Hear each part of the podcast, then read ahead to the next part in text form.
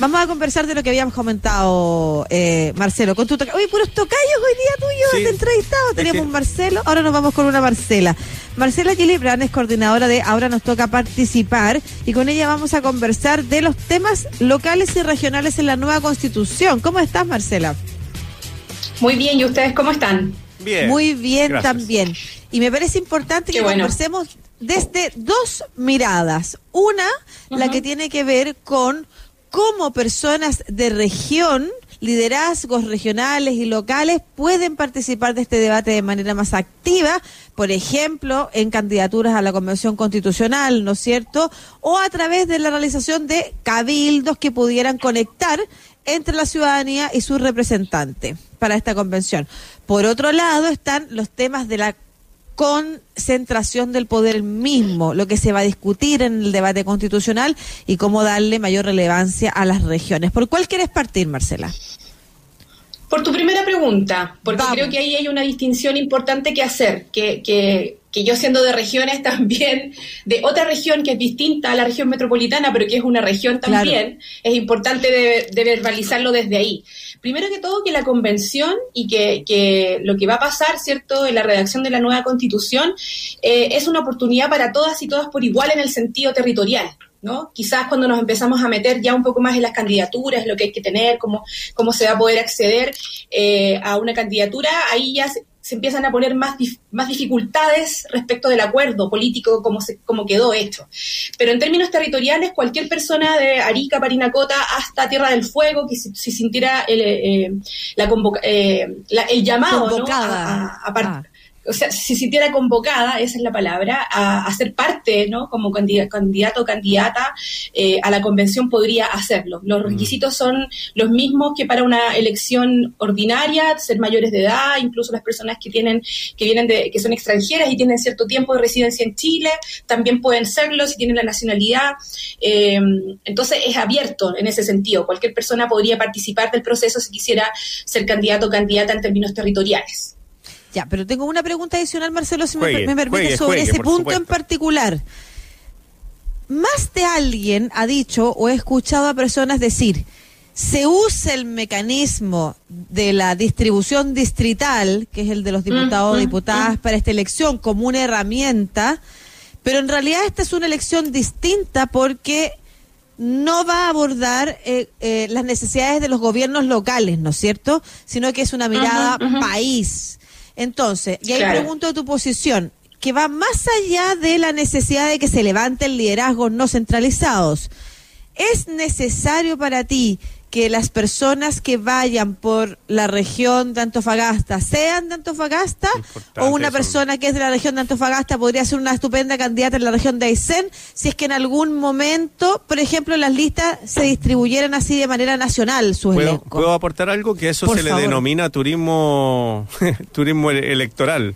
Claro, y se entiende muy bien en los en la, en la designación de elecciones donde tú tienes que representar a la ciudadanía porque vas a defender eh, más que ideas de país las necesidades de una Ujú. localidad. Esta elección es distinta, usa esa herramienta, pero no va a servir para discutir lo mismo. Entonces, independiente que yo estoy súper de acuerdo con que ojalá emerjan liderazgos regionales, también existe la, la idea de que las listas armen buenos eh, elencos a nivel nacional y los distribuyan. ¿Qué te parece a ti? ¿Cuál de esas posiciones crees tú que es la más, la, más- la más mejor? O sea, la más mejor. Mira, viniendo de una iniciativa que busca justamente relevar eh, la voz de los territorios, creo que no, y, y por la historia también que tengo personal de trabajo, creo que no, que es crucial que estén representadas justamente esas voces. Que quizás nos puede gustar o no el sistema electoral distrital para elegirlo, porque claro, en, algunos sectores y algunas comunas vamos a tener posibilidad de tener mayor cantidad eh, de personas asociadas a los territorios en esta convención, pero sin duda eh, yo creo que se cruzan estas dos, estas dos, estos dos intereses que dices tú, Lucía. Por un lado, estas temáticas nacionales y, tema- y grandes temáticas que nos interesan que estén dentro de una nueva constitución, pero que están muy de la mano con lo que ocurre en el territorio en el día a día. Y esa mirada territorial eh, yo creo que tenemos dos fórmulas, o tenemos más bien una representatividad dentro de la convención con mirada más de país, ¿no? Y con experticia alojada en algunos de los temas, pero tendría que ir aparejado con mecanismos de participación directa con los territorios y los convencionalistas tendrían que estar obligados de alguna manera y obligadas a escuchar, ¿no? A través de distintos mecanismos que ya existen. O por otro lado, aún mejor que estas representaciones dentro de la convención fueran desde los territorios, porque además traen una mirada no solamente territorial, sino también una mirada respecto de las temáticas que muchas de ellas se repiten. Nosotros hace poco estuvimos mirando eh, la consulta, los ELA, ¿no? Los encuentros locales eh, que se hicieron para Bachelet, autoconvocados que se hicieron con Bachelet, y las temáticas no son muy distintas a las que hoy día probleman a las personas y a donde queremos caminar. Tienen que ver con los derechos de las mujeres, tienen que ver con el medio ambiente, tienen que ver con algunos temas más bien de modelo económico, eh, y yo no creo que hoy día eh, este, sea tan distinto. Y en los territorios, si bien se pueden emerger con fuerza eh, algunas temáticas particulares más a lo micro, yo creo que eh, los liderazgos que puedan surgir desde los territorios tienen la capacidad, van a tener, o espero que tengan la capacidad de mirar de una manera mucho más macro lo que se necesita para una nueva constitución. Claro, porque la idea es que pensemos al, país como un todo, eh, no sé cómo lo, ves tú, y claro, con, la, con las necesidades de cada una de las regiones, pero tal vez eh, de esta constitución salga un país donde no sea regionalista o no tenga 15 regiones, sino capaz que tenga tres o cuatro macro, macro regiones, macrozona. Entonces, por eso mismo, la idea es pensar un país con, eh, entero, ¿no? No. Sí, o sea, la Efectivamente, la constitución es este paraguas que nos entrega los principios por donde nos queremos mover y cuáles son es la ley fundamental de un país, ¿no? Una carta magna es este aquí nos, nos queremos mover. Eh, y eso yo creo que además, eso aparejado del movimiento social, ambiental, cultural que ha venido eh, manifestándose en las calles, no se puede desconocer eh, y que además tiene todo que ver con, lo que pasó el domingo pasado en, el sentido de la participación que, que, era que hubo muy alta, que no era esperable, eh, de volver a hacer las cosas desde una mirada más centralista. Yo creo que, que, que ahí quizás vamos a perder o, si es que tenemos esa visión de que queremos que sean personas expertas en temáticas y que sean personas que tengan una mirada nacional, pero yo sí creo en eh, esta mirada más territorial en función de lo nacional. ¿no? Porque al final del día, eh, como bien tú dices, Marcelo, es una mirada nacional, es una mirada del territorio completo y además es una, es una constitución donde tienen que estar de alguna manera los principios que a todas y a todos y a todos nos muevan, ¿no? Como país. Entonces, eh, es crucial mirarlo desde ahí. Mm. ¿Y cuáles te parecen a ti que son los temas más relevantes vinculados a, a regionalización, a región? De partida, ¿cuál es tu mirada? Porque porque eh, ustedes como, como centro de, como destinado a invitar a participar, también han tenido la posibilidad de recoger distintas miradas.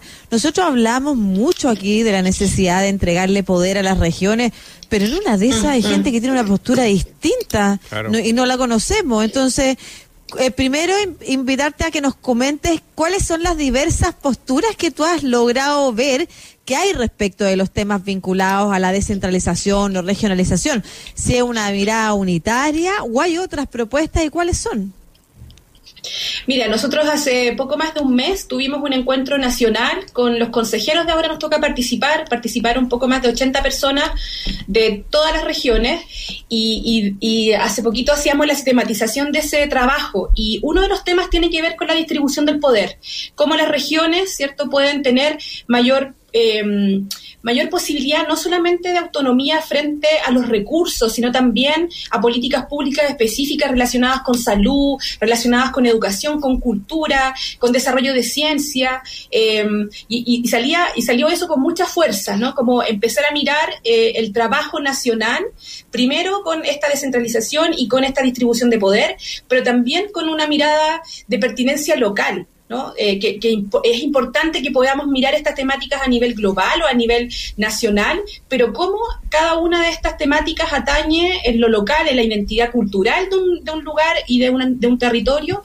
em, y cómo se abordan, ¿no? Y cómo se abordan en lo político, cómo se abordan en lo administrativo y cómo se abordan también en lo social, socioambiental. Y eso yo creo que es una mirada que sin duda eh, la convención va a tener que abordar. Y, y yo no puedo estar no puedo estar más de acuerdo. O sea, insisto en que es necesaria la mirada territorial y el trabajo de una forma distinta eh, en, en todos los ámbitos y en todas las dimensiones de una sociedad.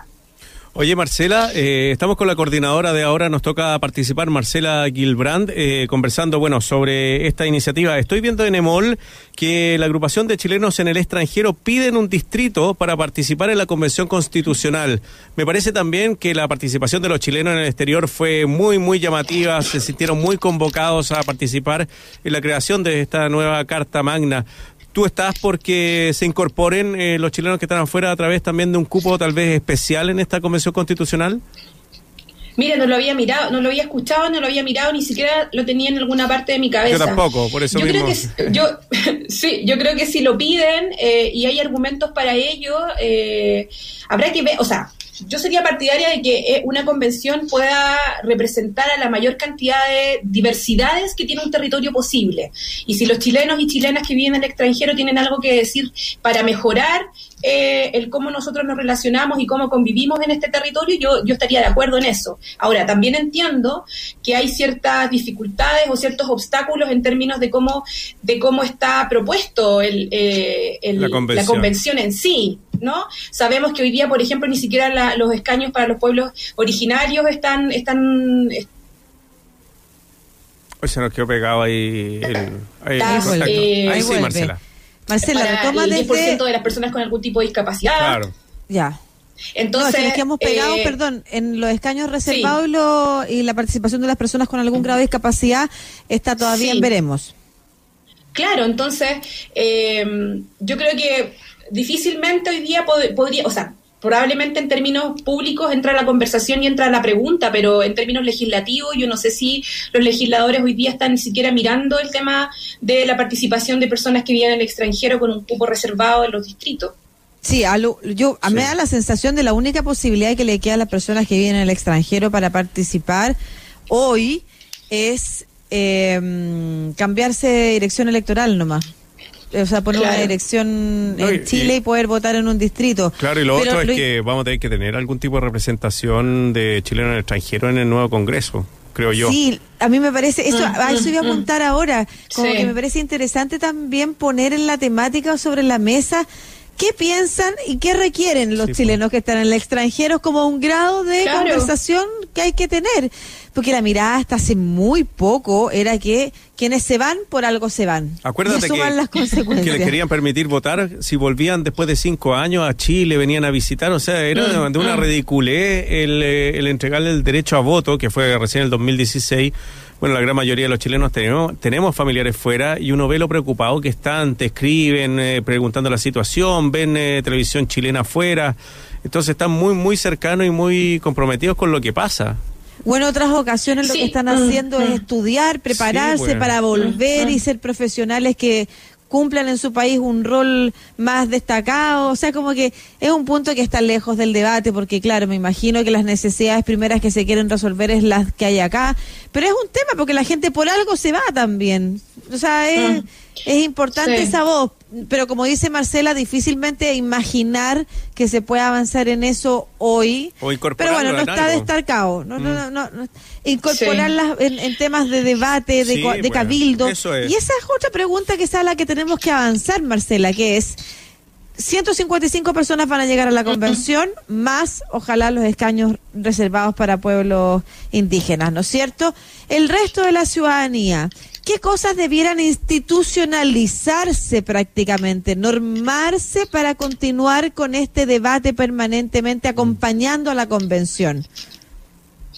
Mira, vale decir que una vez que la convención esté establecida, o sea, que ya se hayan elegido las candidaturas, lo primero que tiene que hacer esta convención es elegir eh, por mayoría simple un presidente, presidenta, un vicepresidente, una vicepresidenta, para luego pasar a eh, eh, comenzar a, a, desarrollar un reglamento interno, ¿no? Un reglamento que dice relación no solamente cómo se va a distribuir el trabajo en términos de comisiones, subcomisiones, mesas técnicas o lo que, lo que se les ocurra, sino también cómo, yo, y yo espero espero que algunas candidaturas lo levanten, eh, algunos convencionalistas lo levanten ya en, la convención misma, son los mecanismos de participación con las ciudadanías de distintos tipos y de distintos sectores, ¿no? Porque eh, en, el, en la, en la mirada internacional de las distintas convenciones que han existido y las asambleas, las asambleas constituyentes también, muchas de ellas han consignado espacios de participación a través de diálogos, a través de consultas, a través de mini plebiscitos entre medio también con la ciudadanía a través de audiencias obligatorias y también de la visita de los constituyentes mm. a los territorios y a las problemáticas o en lugares y comunidades donde hay una problemática en particular.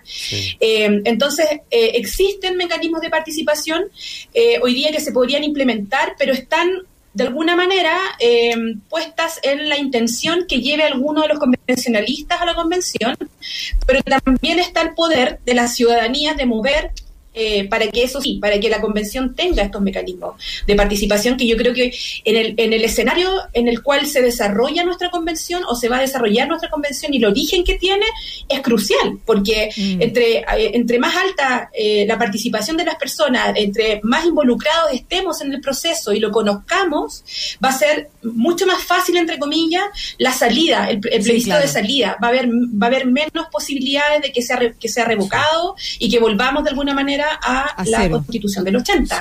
Eh, entonces, claro, uno puede confiar en su candidatura, puede confiar en su convencionalista que va a llevar una temática en particular, pero yo hoy día, yo hoy día creo que la ciudadanía y la sociedad chilena clama por tener un rol más protagónico en este proceso. Y lamentablemente el acuerdo, como es muy eh, hoy día no, no nos permite tener esa, no nos permite tener ese detalle, pero sí yo confío, y también ahí hay que tener ojo con quienes elijamos como, como convencionalistas, que lleven esa voz, ¿no? Y, que la, y que la materialicen, no solamente que escuchen a la ciudadanía, sino que sea una participación incidente, donde grupos importantes o grupos que están organizados en torno a alguna materia puedan empujar eh, para que eh, se consignen esos derechos dentro de la Constitución.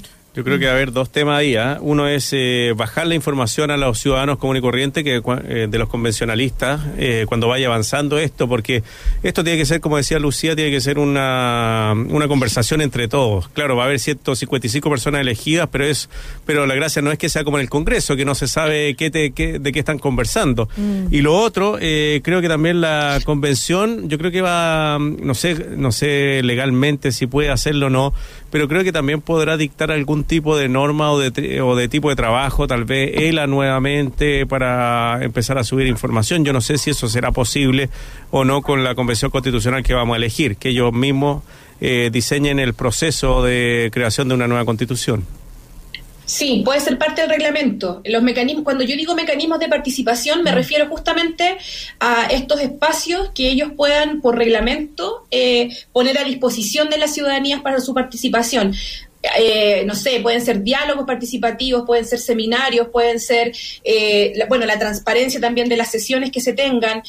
no olvidemos que la participación en general tiene estándares, tiene estándares internacionales, porque es, consignada como un derecho. Entonces existen, existen estándares de, de acceso a la información, de pertinencia, existen también estándares de acercamiento en términos de lenguaje, ¿no? de que las personas puedan entender lo que se está conversando en la convención y no les sea ajeno. Eh, y creo que ahí eh, yo espero que, los, que quienes participen de la convención tengan esta capacidad de llevar esta de participación y hacer este link, ¿no? Y este, este puente entre la participación de las personas y, la convención misma. Sí, me parece súper importante desde dos puntos de vista. Eh, una es, por supuesto, lo que tú relacionas de, transparencia y representación, ¿no es cierto? Como la fiscalización que puede hacer la ciudadanía de aquello. Pero otra cosa que me, me parece súper importante es que no nos acomodemos como ciudadanía a, que otros hagan la pega. Es, eh, o sea, ese fue el error que nos llevó a la crisis social e institucional que tenemos ahora. Entonces me parece súper importante que para este proceso, como tú bien decías, Marcela, sea legítimo y, a la, salida y la salida sea más fértil que efectivamente todos nos sintamos partícipes del proceso, responsables de lo sucedido y de lo logrado, de diversas formas.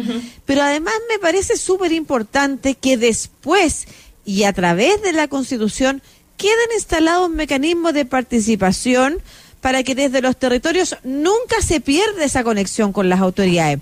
En Estados Unidos existe este sistema de, de personas que pueden llamar a sus congresistas que es una que, aquí, que es un país con mucho menos gente y somos harto más ubicables, podríamos tener, por ejemplo.